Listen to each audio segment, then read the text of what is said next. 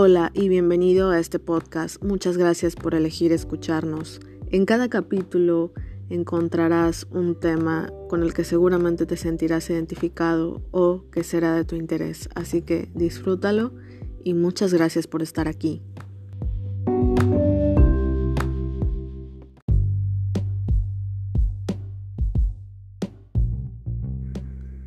Lo siguiente se llama Acuerdo entre Almas. No es de mi autoría, pero me encantaría compartirlo contigo por si lo necesitas.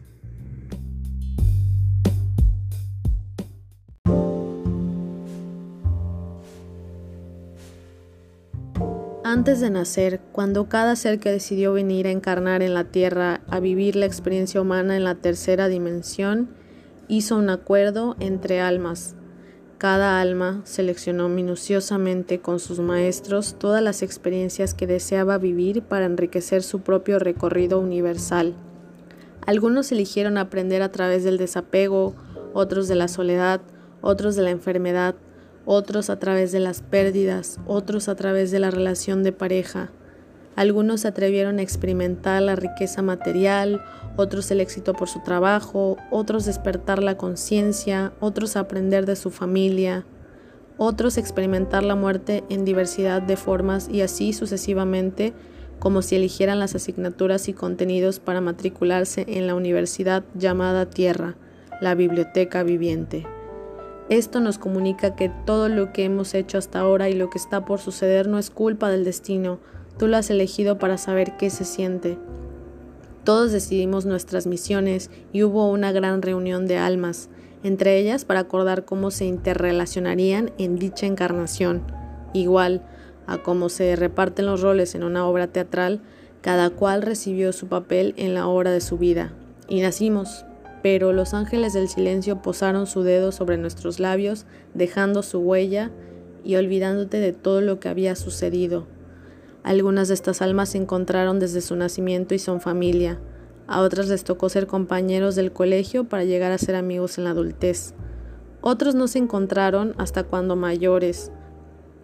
Pactaron conocerse en una fiesta y enamorarse. Hubo quienes tendrían roles mínimos en la vida del otro. Serían el médico que lo revisó cuando estuvo internado. Otro sería alguien que te sonrió en la calle. Otro sería quien perdería un billete y Tú lo encontrarías luego sin saber de quién fue. Otro sería quien le ofrecería la oportunidad de trabajo. Otro el taxista que lo llevaría al aeropuerto aquel día que le avisaron que un ser querido fallecería.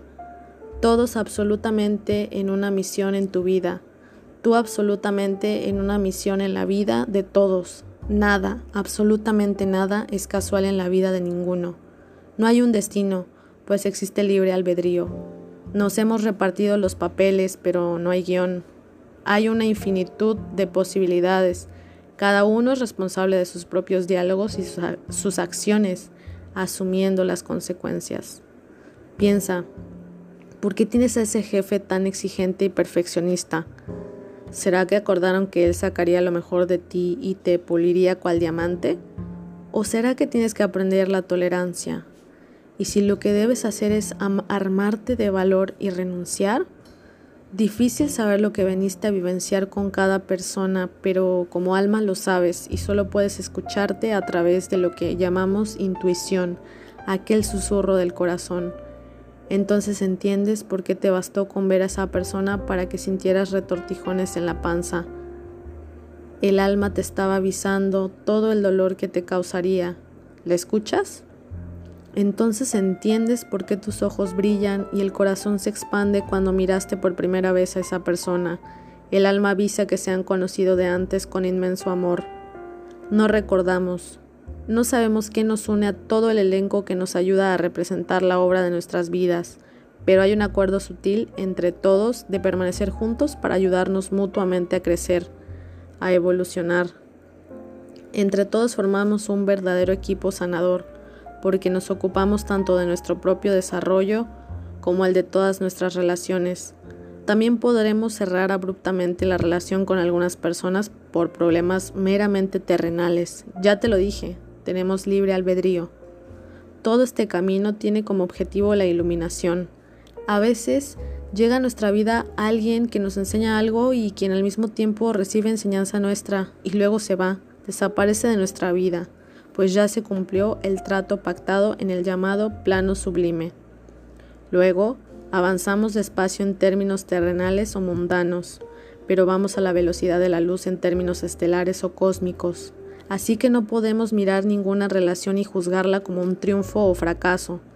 Estamos aprendiendo, y el solo hecho de poder interactuar con otros, de conocerles, descubrir sus diferencias, llegar hasta lo profundo de su esencia, vuelve cualquier relación un éxito.